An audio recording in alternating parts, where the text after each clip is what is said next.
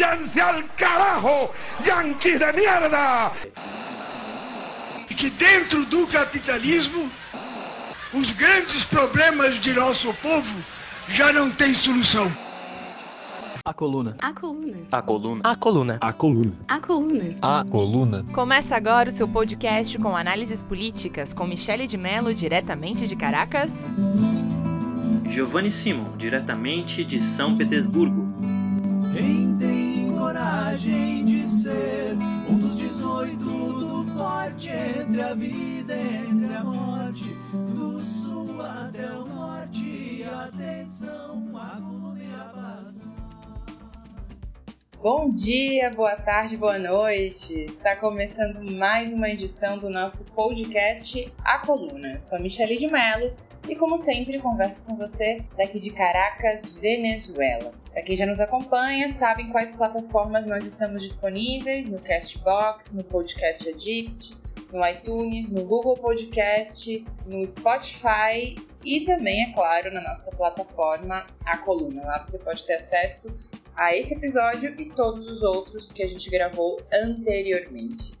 E no dia de hoje, nós vamos analisar o processo de reforma constitucional no Chile, que iniciou com plebiscito no dia 25 de outubro. Os chilenos votaram por escrever uma nova constituição que irá substituir a atual, que foi promulgada em 1980 durante a ditadura militar de Augusto Pinochet. E para entender como foi esse processo, como serão os próximos passos e analisar essas possibilidades de mudanças com a nova constituição, a gente tem aqui um entrevistado especial diretamente de Santiago do Chile, Pablo Sepúlveda Allende, quem é médico, analista político e neto do ex-presidente Salvador Allende, quem foi deposto e morto pelo golpe militar em 11 de setembro de 1973. Mas antes de entrar na nossa entrevista, vamos recapitular aqui um pouquinho algumas informações também para quem está mais aí atualizado ou para quem não está atualizado também saber tudo que levou até esse plebiscito. O plebiscito foi fruto de um ano de mobilizações de rua que começaram no dia 18 de outubro de 2019 por conta do aumento da passagem do metrô, mas que logo depois terminaram culminando com uma série de reivindicações históricas do povo chileno por saúde pública, por educação pública, pelo direito à água, por uma previdência realmente pública que atenda a todos os chilenos, enfim, uma série de reivindicações e a gente analisou tudo isso isso também em outubro do ano passado com a Cecília Branquera. Assistam o nosso quarto episódio.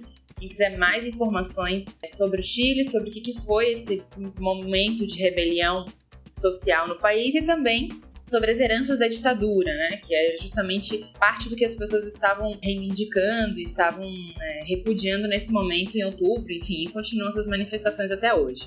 Inclusive, nesses atos, o Pablo Sepúlveda, o nosso entrevistado, foi preso enquanto ele fazia parte de uma brigada popular de saúde. Foram brigadas que foram criadas justamente pelas pessoas que participavam das manifestações para atender as pessoas por conta da fortíssima repressão policial, que inclusive deixou 460 pessoas totalmente ou parcialmente cegas. Então, a saída encontrada pela, pela classe política, né, pelo governo por alguns partidos que, tão, que são majoritários hoje no Congresso do Chile, foi justamente propor esse plebiscito constitucional para que as pessoas pudessem votar, então, se elas aprovavam ou não uma mudança na Constituição e como que seria escrita essa nova Constituição caso fosse aprovada a reforma. E no final das contas, esse plebiscito aconteceu agora em outubro, estava previsto para abril, mas por conta da pandemia só aconteceu agora e teve um recorde de participação, cerca de 50% do eleitorado.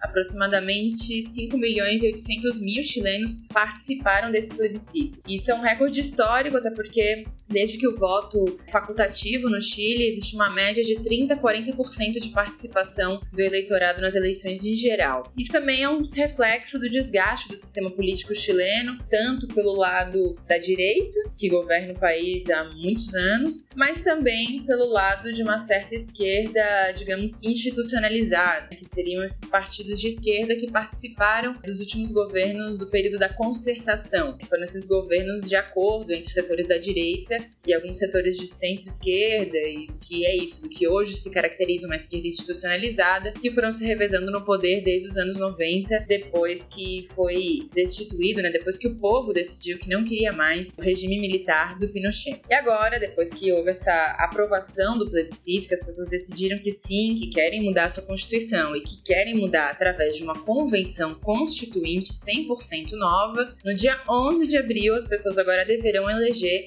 155 deputados constituintes, metade homens e metade mulheres, que deverão escrever essa nova Carta Magna. A eleição desses, desses deputados vai ser regida pelo atual Código Eleitoral do país, que prevê um cálculo de proporcionalidade de acordo com a região e votação que cada candidato recebeu. Essa é a primeira vez na história do mundo que um organismo com equidade de gênero poderá escrever uma nova Constituição. Esse grupo vai ter de 9 a 12 meses para apresentar essa nova proposta, que em seguida deve passar por um novo plebiscito popular, provavelmente aí pelo mês de agosto de 2022 para ver se realmente então se valida essa nova Constituição. As principais reivindicações do setor que fez a campanha pelo aprovo são algumas já, já conhecidas e como eu comentei, quem quiser aprofundar um pouco mais esse aspecto da sociedade chilena pode retomar o nosso episódio número 4. As reivindicações são educação e saúde públicas. Hoje a educação é totalmente privada no Chile, mesmo as universidades e escolas públicas te cobram taxas anuais. Saúde também totalmente pública, com acesso universal para as pessoas, algo similar ao que a gente tem no Brasil com o SUS, né? Outra questão é o fim dos sistemas das AFPs, que são as associações de fundos de pensão, que são empresas privadas que gerem os fundos previdenciários dos chilenos, ou seja, né, o, o que é coletado de, de imposto previdenciário é gerido por, é gerido por empresas privadas que utilizam esses fundos para investir nas, na bolsa de valores. Então, já houve uma série de casos de pessoas que levaram calote das FPs ou então que quando finalmente tem acesso à sua, à sua previdência, né, tem acesso à sua aposentadoria, o valor é muito inferior ao que as FPs fizeram de dinheiro aí usando esses fundos previdenciários, investindo esses fundos previdenciários e especulando na bolsa de valores. Outra reivindicação também é justamente o fim da polícia militar, que são chamados carabineiros, que existem desde antes da ditadura, mas a partir da ditadura, digamos que refinaram aí seus métodos, a sua a sua atitude repressiva, tecnologia repressiva, inclusive fazendo uso e compram diretamente tecnologia de Israel, do Estado sionista de Israel, que ataca o povo palestino, esses mesmos tanques e outras tecnologias que são utilizadas por Israel para desatar uma verdadeira guerra contra o povo palestino, bom, eles são usados pela polícia militar no Chile, supostamente para defender a ordem e a segurança do país, quando na verdade o que a gente vê é justamente isso, né? Em qualquer tipo de manifestação existe um massacre, né? um verdadeiro massacre. E aí tem uma outra, é, tem uma outra questão que ainda está sendo discutida no Chile, que é algo que a gente também vai abordar hoje nessa entrevista com Pablo Sepúlveda Allende, que é justamente a questão dos povos originários, né? No Chile, cerca de 12% da população é indígena e a principal nação, a mais representativa e mais numerosa são os povos Mapuche, que ocupam principalmente a zona sul aí do Chile, né? O seu território originário é chamado de Uaumapu.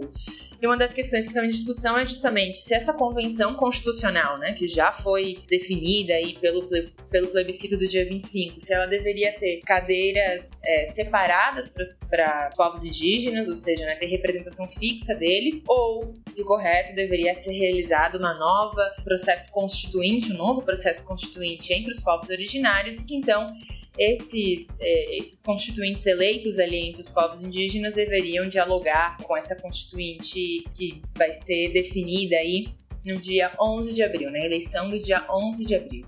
Então, como a gente vê, o processo realmente só começa, ainda tem uma série de detalhes aí que precisam ser definidos e que também estão em disputa, né? Mas por que que os chilenos querem mudar essa Constituição? Bom, eu acho que no início a gente já conseguiu comentar um pouco, só o fato dela ter sido criada durante a ditadura militar faz com que o Chile seja um dos únicos países da América Latina que mantém até hoje, né, já depois de 30 anos de democracia, mantém uma Constituição do período militar. Eu acho que só esse fato já seria suficiente para que as pessoas queiram elaborar uma nova Carta Magna para o país. Mas não é só isso. A Constituição ela foi criada, um principais autores é o James Story, que inclusive nos vídeos, é, de quando ele propôs e anunciou né, esse texto, ele dizia justamente que previa que essa Constituição seria um sistema pinochetista sem o Pinochet. Isso porque ela foi elaborada já nos anos 80, essa última década aí de pinochetismo já era muito questionado né, pela sociedade chilena. Enfim, essa seria a forma de, digamos, manter viva toda a estrutura pinochetista, também quando o Pinochet já ficasse velho, porque no final das contas, é, na, na No Chile também não houve justiça, reparação, nem nada disso. Né? O Pinochet faleceu sem cumprir, sem ser julgado por nenhum qualquer um dos crimes que cometeu e sem cumprir qualquer tipo de sentença por conta disso. E justamente essa Constituição pinochetista é o que deu base legal para que o Chile fosse considerado um laboratório do neoliberalismo na região, com os Chicago Boys, com toda essa política através dos tratados de livre comércio de privatizar todos os recursos naturais do país, de privatizar os serviços públicos, de dar concessões às transnacionais justamente para explorar todas essas os setores econômicos chave do Chile, né, que é a mineração principalmente e a pesca. E justamente né, essa, essa política expressada por essa, por essa Constituição, ao invés de, de realmente dar garantias para as pessoas e fazer com que o povo viva essa espécie de Suécia na América Latina, que é como as pessoas vendem, né, o Chile, na verdade, pelo contrário, o Chile é o país com a maior desigualdade social da região. Segundo a Comissão Econômica para a América Latina e o Caribe, a CEPAL, 1% da população chilena concentra 26% da riqueza do país. Já 66% dos chilenos possuem apenas 2% do capital que circula em todo o território nacional, ou seja, uma desigualdade discrepante. Né? Além disso, o Chile também é o país com maior custo de vida na região. Então, justamente as pessoas irrompem aí nesse processo de rebelião social em outubro do ano passado, dizendo basta, né? Dizendo basta. Tanto é que a, a principal palavra de ordem era: não são 30 pesos, que era esse aumento do, da passagem do metrô, são 30 anos. Ou seja, justamente as pessoas estão dizendo basta para tudo que representou essa ditadura, para tudo que representaram esses outros 30 anos de concertação, que nunca elaboraram uma nova Constituição, pelo contrário, reformaram essa e de certa forma validaram boa parte do que estava contido nessa carta carta magna, então as pessoas chegam num ponto que dizem, não, basta, né? A gente não tem serviço público, a gente não tem qualquer tipo de assistência do Estado, a gente não tem os nossos direitos garantidos, e ainda por cima vivemos num país, no país mais caro para se viver na região. Por isso também que esse processo de luta que avança aí rumo a essa nova Constituição, que nos enche de esperança e que também está sendo observado, acho que pra, por todos nós, né, brasileiros e latino-americanos que estamos aqui é, vendo com, com ansiedade, com, com ânimo, todo esse processo que tem iniciado agora. Ele também é visto, de certa forma, como uma continuidade histórica, digamos, do processo que foi iniciado com a Unidade Popular, com Salvador Allende, e que foi é, drasticamente e dramaticamente interrompido com o golpe de Estado. Mas tudo isso a gente vai analisar com o Pablo Sepúlveda Allende, com todos os detalhes, com toda a sua visão sobre esse processo no próximo bloco. Então, não tire a gente do ouvido, que a gente já volta. Y mucho más temprano que tarde, de nuevo, abrirán la grande alameda por donde pase el hombre libre para construir una sociedad mejor. Pátria ou muerte. E deixa que o sol apareça sobre a América sobre a América, sobre a América do Sul. Já voltamos no nosso segundo bloco do podcast A Coluna. Sou a Michelle de Mello e no dia de hoje a gente está conversando sobre o processo de reforma constitucional no Chile. Como eu prometi no primeiro bloco, a gente tem um convidado mais que especial que fala com a gente diretamente da capital chilena, Pablo Sepúlveda Allende. Ele é médico, militante social, analista político e neto do ex-presidente Salvador Allende. Pablo, muito obrigada por estar com a gente. Já não vou mais fazer grandes introduções, vamos direto para a entrevista. É, como a gente comentou, o processo de reforma constitucional apenas começa agora com essa aprovação do plebiscito. Queria saber qual que é a sua avaliação desse processo, se você acredita que existe possibilidade de escrever uma Constituição com mudanças profundas na sua estrutura, é, a partir agora dessa convenção constitucional, e se existe possibilidade de pressionar as classes políticas, né, para gerar uma mudança também no caráter da convenção constitucional, no sentido de dar mais poderes para que realmente seja um organismo constituinte e não somente uma convenção responsável por escrever uma proposta de constituição. Qual é a sua opinião? Eh, bueno, efectivamente el proceso constitucional es un camino que, que sí, que recién comienza, que se abrió digamos, gracias a al estallido y rebelión popular o alzamiento popular que ocurrió eh, en octubre del año pasado, 2019, y que obligó, digamos, a la, a la clase política dominante en el gobierno y la que, digamos que la, sí, el status quo que se ha mantenido desde la dictadura hasta estos momentos, se vio obligado a darle un cauce para salvar al gobierno, efectivamente porque las demandas exigían la renuncia de el presidente Piñera y, elecciones adelantadas, le dio un cierto cauce institucional con el llamado a una reforma constitucional para llamar a un plebiscito y elegir una convención constitucional que no es lo mismo que una asamblea constituyente, ya podremos hablar de eso, y, y redactar una nueva constitución, que en el fondo pues todas las demandas que desencadenaron en, el alzamiento popular del año pasado tienen que ver con, la constitución en el fondo. Entonces, la posibilidad de cambios profundos es realmente bueno, una disputa eh, que recién comienza, porque la reforma constitucional que se hizo eh, tiene muchas trabas para que realmente puedan haber cambios eh, profundos, partiendo principalmente de que la convención constitucional eh, no llega a ser una asamblea una asamblea constituyente soberana que pueda pues por ejemplo refundar el país o cambiar cierta, cierta institucionalidad que ya está. Por ejemplo, los tratados de libre comercio internacionales, que están estrechamente ligados al modelo económico. Es decir, la Asamblea Nacional, o sea, perdón, la Convención Constitucional que, funcionaría hasta como está el momento en las reglas que se firmaron, eh, no permite tocar esos tratados de libre comercio, entre otras cosas. Eh, entonces eh, hay demasiadas limitaciones.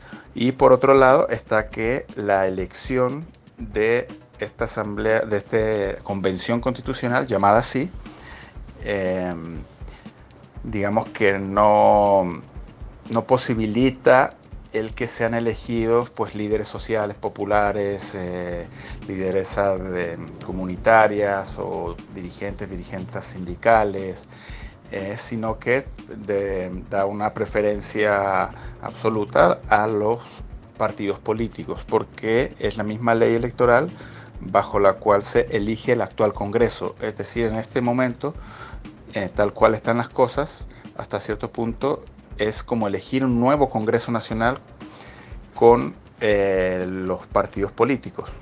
No hay posibilidad hasta ahora, hasta el momento, o es muy baja, de que salga una correlación de fuerza que venga desde los movimientos sociales. Entonces eso pues también deja, digamos que eh, a los mismos que han estado, los mismos partidos que han estado dominando, gobernando durante pues, estos 30 años después de la dictadura, eh, los pondrían en esta convención constitucional a redactar una nueva constitución y con esas limitaciones que ya hemos comentado.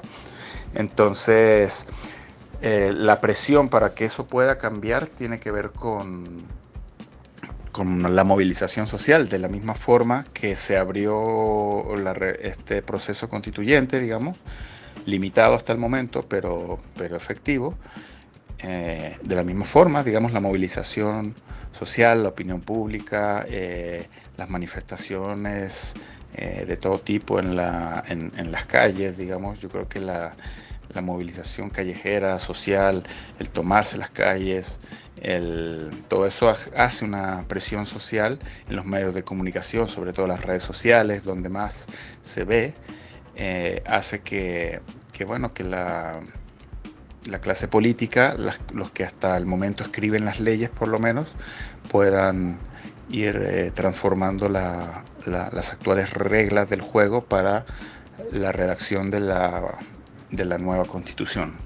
Exato, e considerando que a eleição dos constituintes será baseada nas leis eleitorais vigentes, como você acha que é possível garantir a participação de setores que não estão inscritos nesses partidos legais, né, que não têm legenda eleitoral? Seria aí movimento sindical, estudantes, movimentos populares, enfim. Bueno, y para que se pueda garantizar la participación de, sectores que no están inscritos en, los partidos políticos legalizados, eh, lo que veníamos hablando de sindicalistas, eh, estudiantes, movimientos sociales, populares, en fin, todo lo que viene del campo popular, eh, las posibilidades, primero, como decía, es para que cambie eso, es, claro, bajo la presión social y es, sería cambiar parte de esa reforma constitucional que se hizo para llamar a plebiscito, porque el plebiscito no estaba en la o sea, los plebiscitos como tal o las consultas nacionales de este tipo no estaban previstas, eh, no estaban en la posibilidad de la, de la constitución de Pinochet, no están, sino que tuvo que haber una reforma constitucional para hacerla entonces para que se dé la posibilidad. Pero dentro de eso está la, una ley que es la que se está tratando de, cambiar ahora o que se está discutiendo para que hayan cambios, que es la ley 21.200, que justamente es la que establece esas reglas electorales o leyes electorales para que, pues bueno, eh, bueno, los candidatos, candidatas que vengan del campo popular, de la lucha social, puedan incorporarse en igual de condiciones, em, tanto para inscribirse como, como también, pues yo creo que es un tema que también hay que ver, que es el tema del financiamiento de las campañas. Eh, pues sabemos que, bueno, obviamente la derecha y los partidos de derecha o todo lo que venga de la derecha tiene mucho más recursos económicos como para invertir en campañas. Eh, además que los medios de comunicación, eh, los televisados al menos, eh, bueno, todo y escrito, aquí hay un monopolio de los medios de comunicación por parte de grupos eh, económicos eh, estrechamente ligados a la derecha política y económica. Entonces, habría que tal vez también reglamentar el tema de un financiamiento parejo de las candidaturas, tanto de, todas, de izquierda, de derecha, de partidos políticos y de el campo popular para que eh, haya igual de condiciones porque es sabido que si hay más dinero para la campaña hay más posibilidad de, de, ser electo porque bueno tienes más visibilidad más puedes puedes hacer llegar a, un grupo más amplio eh, las ideas que se proponen en fin. Entonces creo que claro habría que cambiar esa ley o hay bueno están surgiendo en estos días eh, propuestas de o de cambiar la ley y si esto no es así, pues eh, digamos eh, tratar de presionar a los partidos políticos para que ellos cedan sus cupos o una parte importante de sus cupos, eh, lo que se habla en algunos casos es de dos tercios, que cedan dos tercios de sus cupos a, como para lanzar candidatos o candidatas a esta convención constitucional, se los cedan a los movimientos sociales, sin que eh, estos partidos influyan, eh, digamos, en la decisión de ellos. O al menos pedírselo a los partidos de la izquierda, que, digamos, que sí han apoyado eh, esta convención, esta reforma constitucional, proceso constituyente. ahí dentro de lo que se llama centro izquierda, izquierda, ahí hay, varios partidos que, que bueno, que es complejo decir si van a aceptarían algo así, eh, porque muchos de esos partidos de la llamada centro izquierda eh, como el, la democracia cristiana, el mismo Partido Socialista, el actual Partido Socialista, muy lejano a lo que fue el Partido Socialista de Allende, eh, y otro como el Partido por la Democracia, ellos han sido parte de, estos 30 años de modelo neoliberal, entonces ellos eh, ya tienen compromisos con grupos económicos que dudo mucho que ellos pues quieran, en el fondo, aunque lo digan, quieran transformar de raíz el modelo. Entonces, bueno, pero tomándoles la palabra de que sí quieren hacerlo, eh, una de las propuestas es que se dan sus cupos a justamente a, la gente que venga de los movimientos sociales. Pablo, alguns analistas defendem que esse processo de revolta social que iniciou em outubro e que também é, se estendeu durante todo esse último ano, que seria uma expressão popular é, do que foi interrompido pelo golpe de Estado nos anos 70 e que logo também se manteve aí, digamos, contido pelos governos da concertação. Você acredita que a gente pode considerar esse processo atual como herdeiro do que foi a Unidade Popular? Eh, sí, yo coincido con que, digamos que el estallido social en cierta forma eh, viene a ser una como una continuidad justamente de un proceso interrumpido con el golpe de Estado. Es decir, eh, yo lo veo como que mm, con el, este estallido y alzamiento popular de octubre del año pasado, 2019, este, se comienza, es el principio del fin el modelo político-económico neoliberal que fue impuesto a sangre y fuego en la, por la dictadura a partir del 11 de septiembre de 1973. Entonces, después de una dictadura eh, terrible con el terrorismo de Estado, eh, la doctrina del shock, en fin, se instala el modelo, después viene eh, los gobiernos de la concertación y de la derecha que vienen a mantener el modelo, a perfeccionarlo, con todo el apoyo de los medios de comunicación, todo un experimento o un laboratorio, digamos, Chile se dice que es el laboratorio neoliberal, no solo en el sentido de la reforma económica, sino de, en, términos de sociología, sociología o de psicología social, en términos de, de, de sociedad, ¿no? de, instalar un sentido común acorde al sistema, ¿no? que tiene que ver con bueno, el, individualismo extremo, la competencia como, bueno, como formas de, de, surgir, eh, en fin.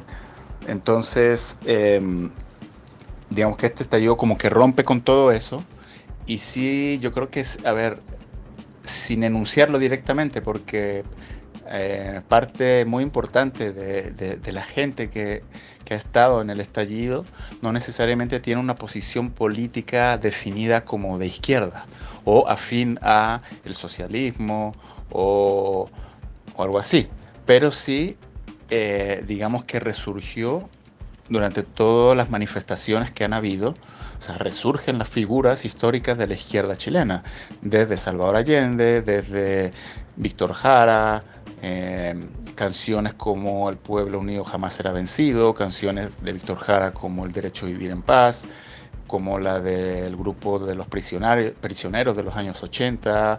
Eh, entonces como que un resurgimiento de la memoria histórica o la memoria popular que en cierta forma estaba ahí latente o, hasta medio dormida, porque ese tipo de música, de expresiones culturales, estaban como reducidas a esta izquierda que se mantuvo, ¿no? Pero más, más que, que se mantuvo, pero, pero se masificó más eh, con todo lo del estallido. Entonces, eh, culturalmente, creo que sí eh, se expresó de esa forma, ¿no?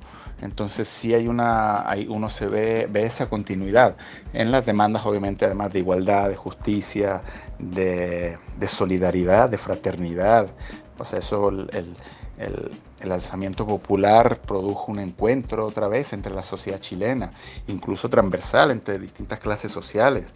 O sea, nunca se había visto que incluso en los barrios altos, en el barrio alto, de que históricamente ha sido monopolio de derecha, hubiesen manifestaciones, eh, digamos, en, en, octubre, noviembre del año pasado, salían, y eran pocos obviamente, ¿no? O sea, bueno, pocos te hablo de cientos o, o en algunas llegaron a ser mil, dos mil personas que salían del barrio alto protestando también, porque al final son mucha gente igual, muchos de ellos son clase, no son eh, oligarcas, sino que son clase media, media alta, tal vez, pero que también se dan cuenta que, que son sometidos igual a un sistema, que están endeudados, que tienen al final de su vida tienen pensiones que, que no les garantizan eh, bueno las condiciones mínimas de vida, en fin.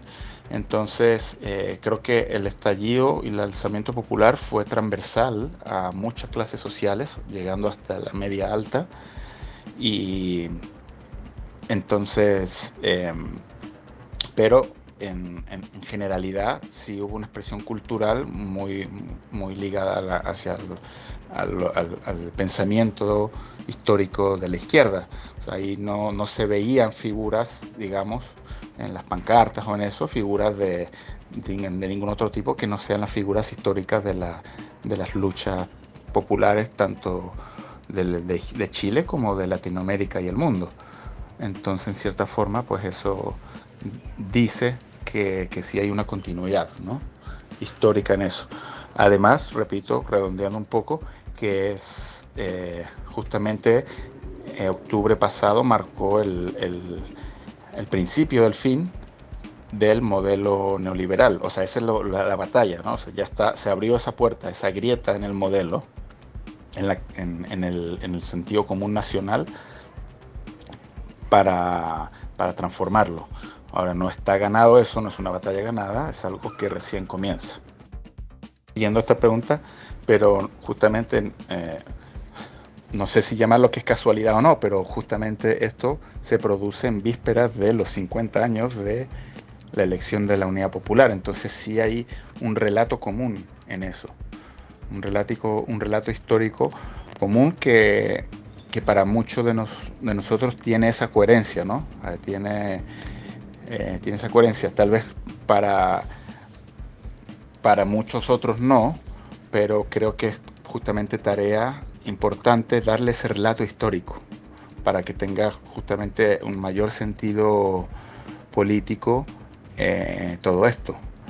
Y que justamente pues eh, acumule más fuerza porque si no tiene un relato histórico con una digamos una historia presente ahí en la memoria eh, puede pues eh, proyectarse mejor hacia el futuro viendo viendo todo lo que fue las luchas anteriores y todo lo que pasó anteriormente.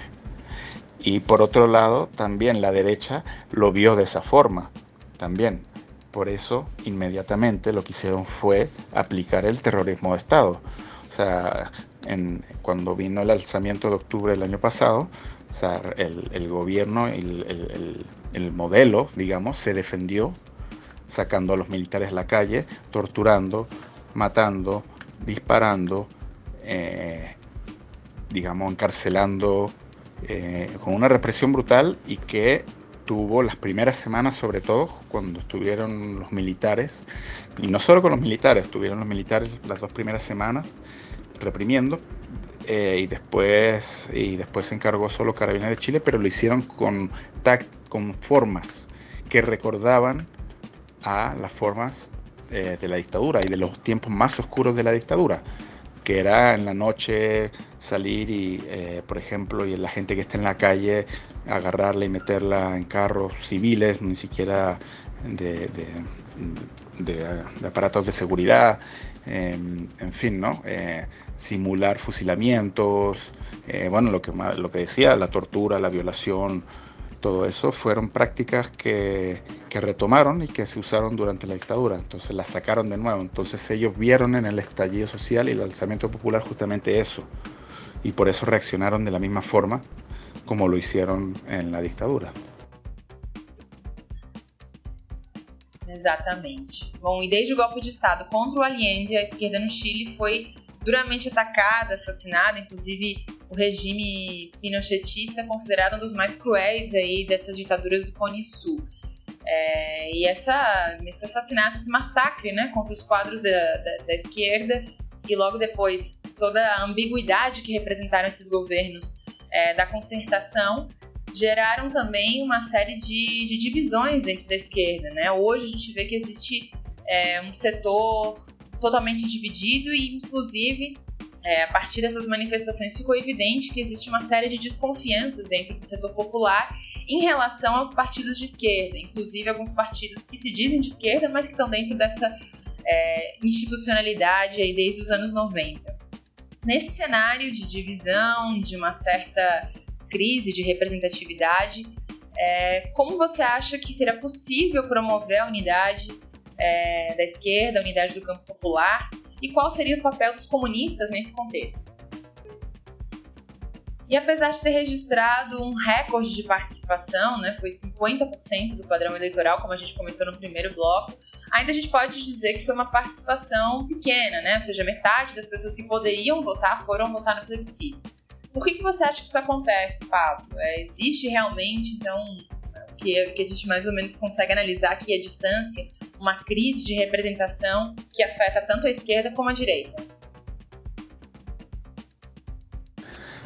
Eh, bueno, sí, justamente la, la política de la, digamos, después del golpe de Estado, que fue exterminar a, bueno, toda la dirigencia política, no solo eso, ¿no? pero, pero sí se enfocaron mucho en, los cuadros políticos de la izquierda eh, que quedaron, que nos exiliaron o que quedaron dentro del país.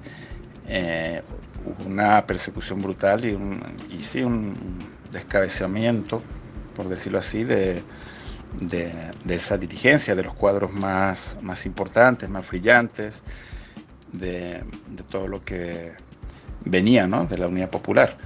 Eh, recordemos que eh, los años 70 descabezaron eh, dos dirigencias nacionales del Partido Comunista completas. Entonces, eh, y así con las del socialista también. Eh, así, entonces, bueno, eso claro, los cuadros más importantes o la, la, gente más respetada, más elocuente, más consecuente, más revolucionaria, eh, pues sí, la mayoría fueron exterminados, asesinados.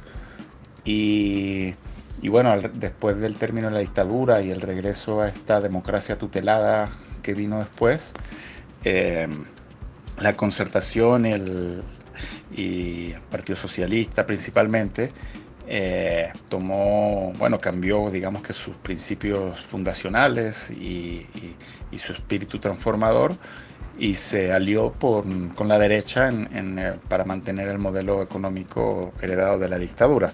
Entonces eso, en el fondo, fue, claro, eh, muy a propósito también, eh, haciendo una que la gente, el pueblo se vaya despolitizando, también parte del proceso cultural que instauró el neoliberalismo, del que hablé en, antes, digamos, con los medios de comunicación y instalando justamente una despolitización y un sentido común eh, antipolítica. Bueno, y en ese sentido, bueno, para revertir eso y, promover la unidad, en fin, eh, bueno, es un trabajo que, que tiene que verse, ¿no? Ahorita justamente se habla mucho de la unidad para poder ganar en la convención constitucional que, que bueno, se, elegirá el 11 de abril del próximo año. Entonces se habla de toda esta unidad de la izquierda o de la centroizquierda, en la cual incluso incluye o se quieren incluir estos partidos políticos que eh, fueron parte ¿no? del problema de estos 30 años de neoliberalismo. Me refiero específicamente a los partidos socialistas, Partido por la Democracia y Democracia Cristiana, que fueron parte de este dúo eh, bipartidismo o duopolio que gobernó Chile, que ha gobernado Chile desde el término de la dictadura, que ha sido la concertación y los partidos de la derecha, ya de la derecha abierta o declarada. Entonces, eh, ahí, bueno, yo creo que para lograr, como hay tanta desconfianza dentro de la misma izquierda, hacia sectores de la izquierda, hacia otros sectores de esta centro izquierda o pseudo izquierda, eh, entonces yo creo, o bueno, no solo yo, muchos creemos que la, la unidad debe ser en base a, justamente a lo, que, a lo que sería un programa, un programa constitucional.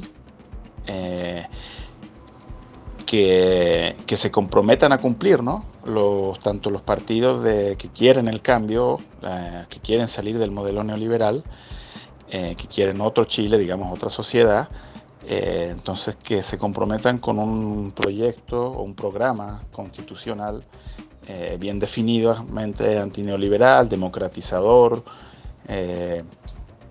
y que lo firmen pues, con un compromiso de mandato. O sea, es decir, uno, uno, puede decir muchas cosas en campaña, pero después a la hora de la hora no, no, cumplir.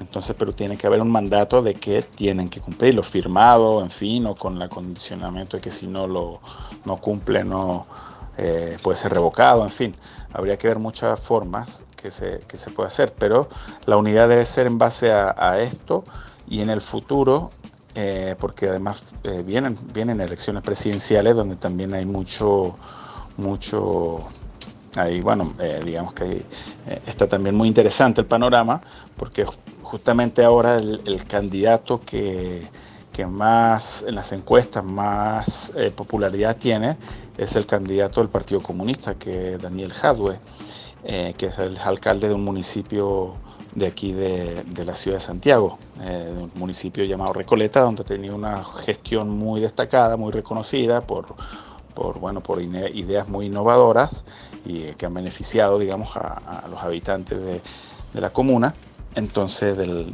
municipio. Entonces, bueno, él y porque ser una persona claramente, bueno, con posiciones muy claras, muy elocuente, eh, en fin, y, respetable, digamos.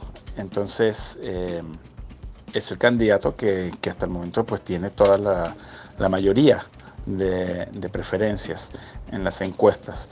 Entonces, para debe haber como una unidad en base a un programa constitucional o un proyecto de constitución nuevo y a un programa de gobierno en, eso. Y ahí el Partido Comunista pues sí tiene también un papel importante que jugar justamente en tratar de,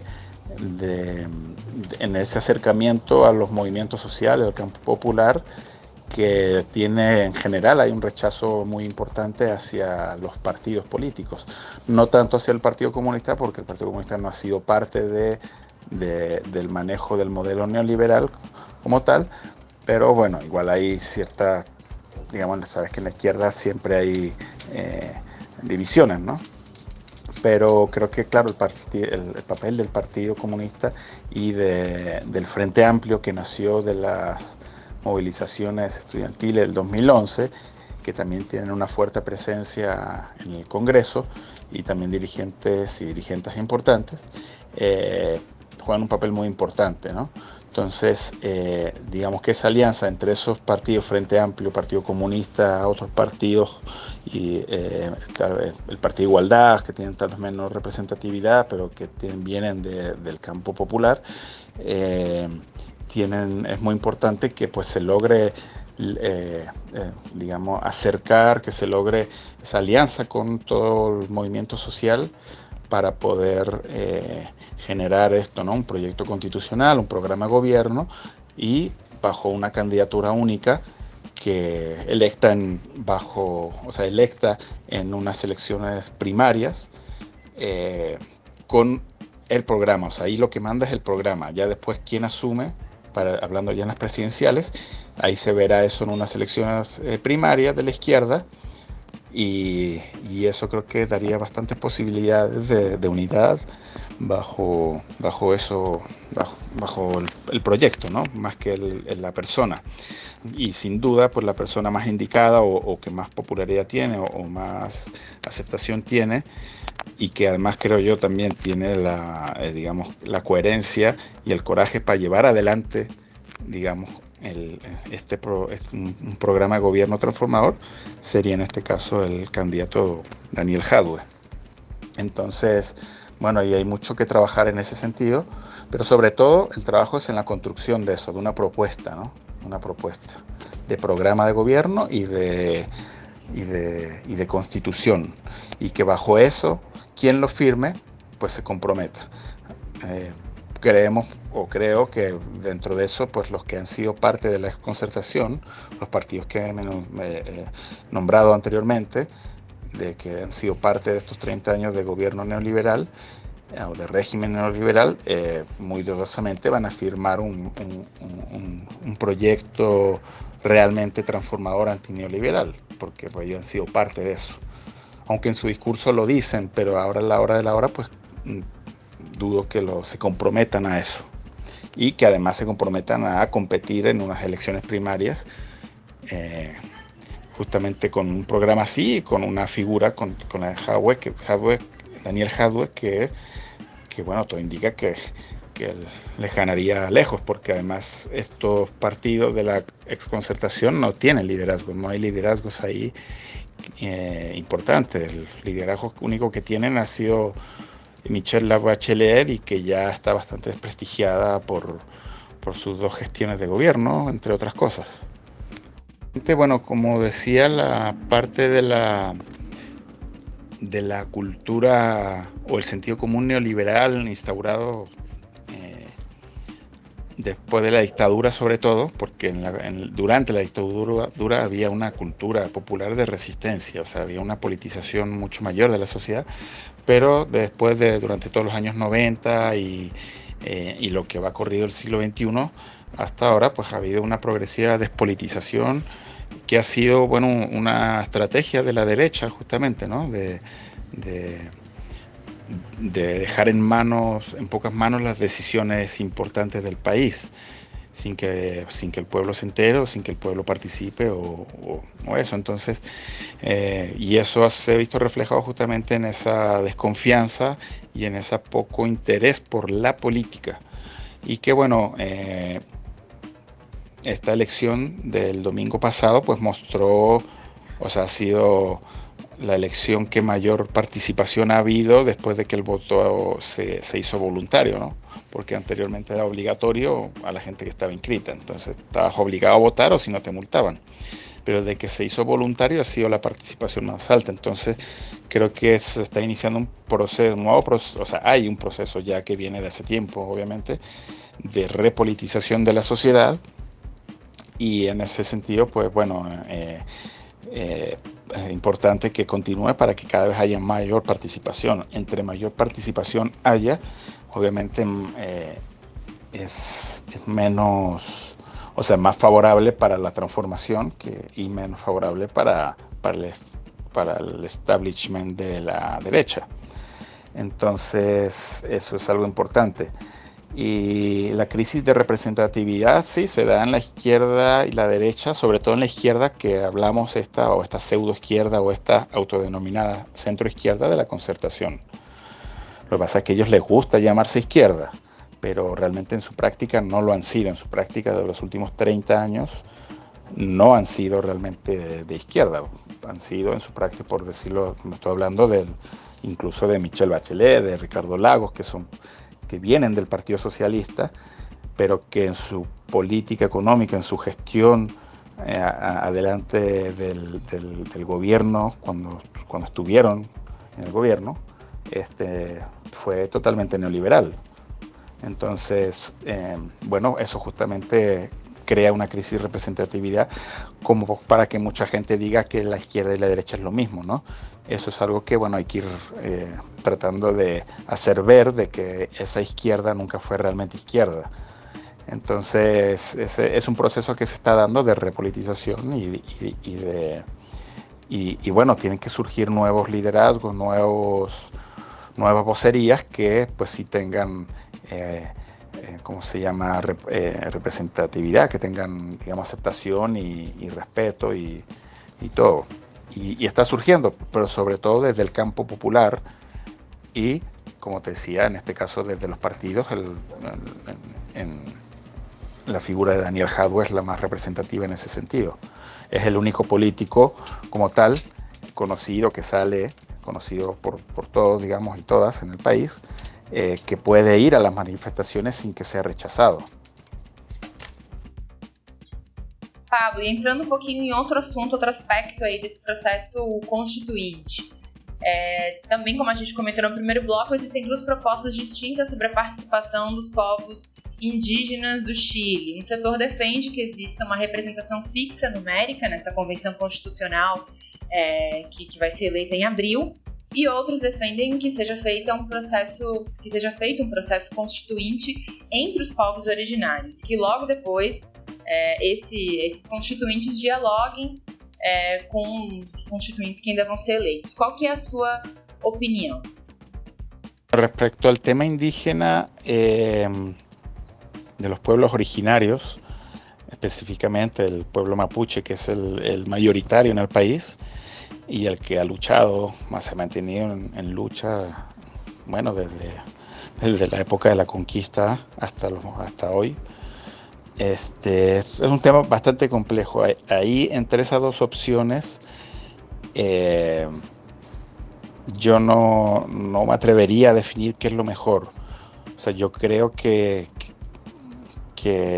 o sea, sí es positivo que tengan una representación en, esta convención constitucional con, con, cupos reservados, digamos, como se ha hecho con el tema de la paridad, ¿no? Que tiene que haber una paridad de género, se aprobó al final, ¿no? Que haya paridad de género y eso ah, igual es importante destacarlo porque sería la única constitución hecha con un 50% de, de mujeres y hombres, ¿no?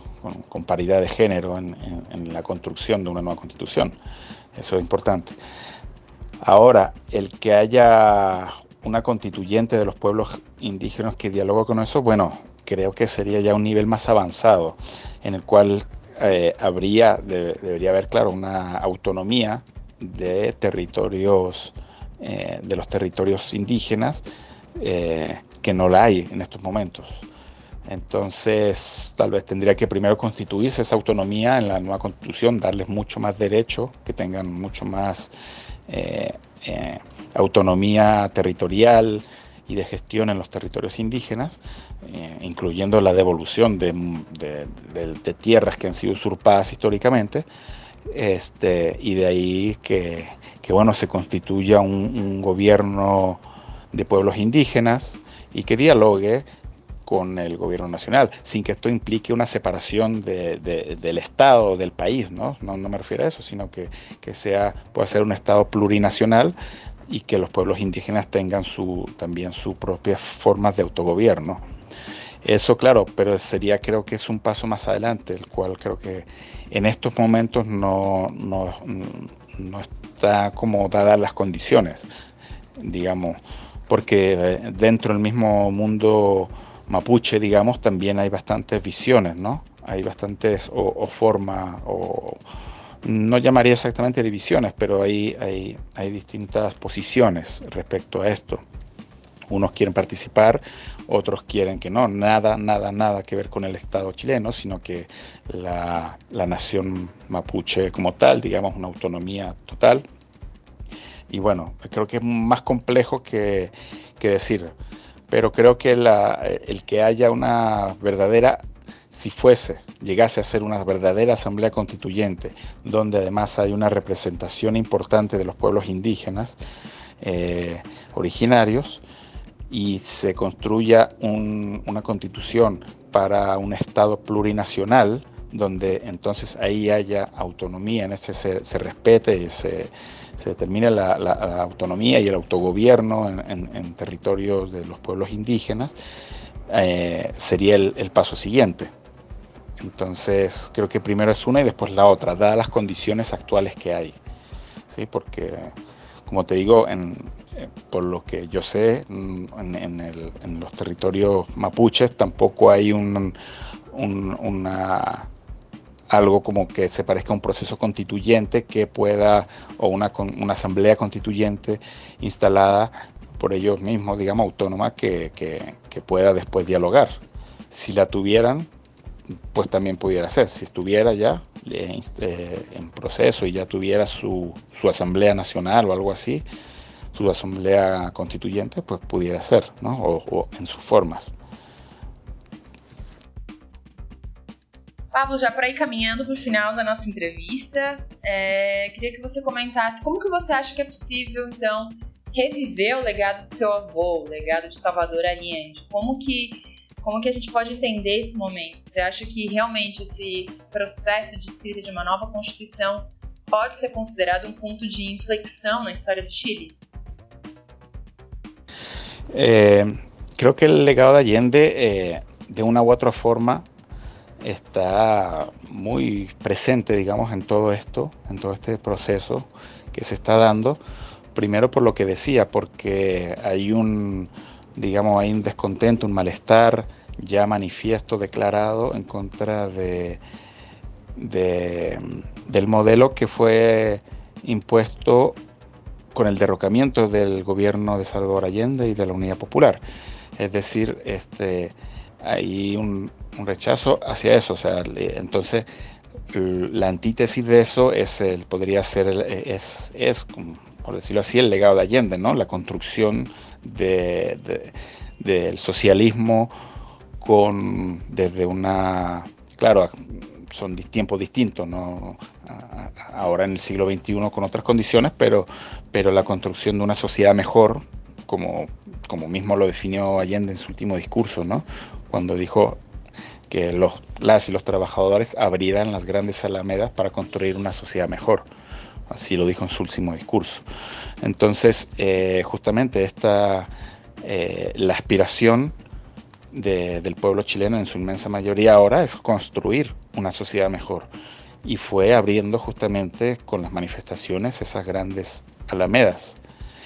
Eh, entonces, está ahí, en, digamos que en el, en el consciente y en el inconsciente colectivo de la sociedade chilena está muy presente el legado de Allende. Certamente, assim, aí a gente vai é, continuar acompanhando também é, com, muita, muito ânimo e com muita esperança e muita vontade de que esse processo realmente represente um, um divisor de águas é, na história do Chile, principalmente na história é, do povo chileno, na história dos povos lutadores e que representem cada vez mais direitos para o povo trabalhador. Pablo, muito obrigada por participar com a gente, é, obrigada pelo seu tempo e obrigada principalmente né, por compartilhar todas essas análises.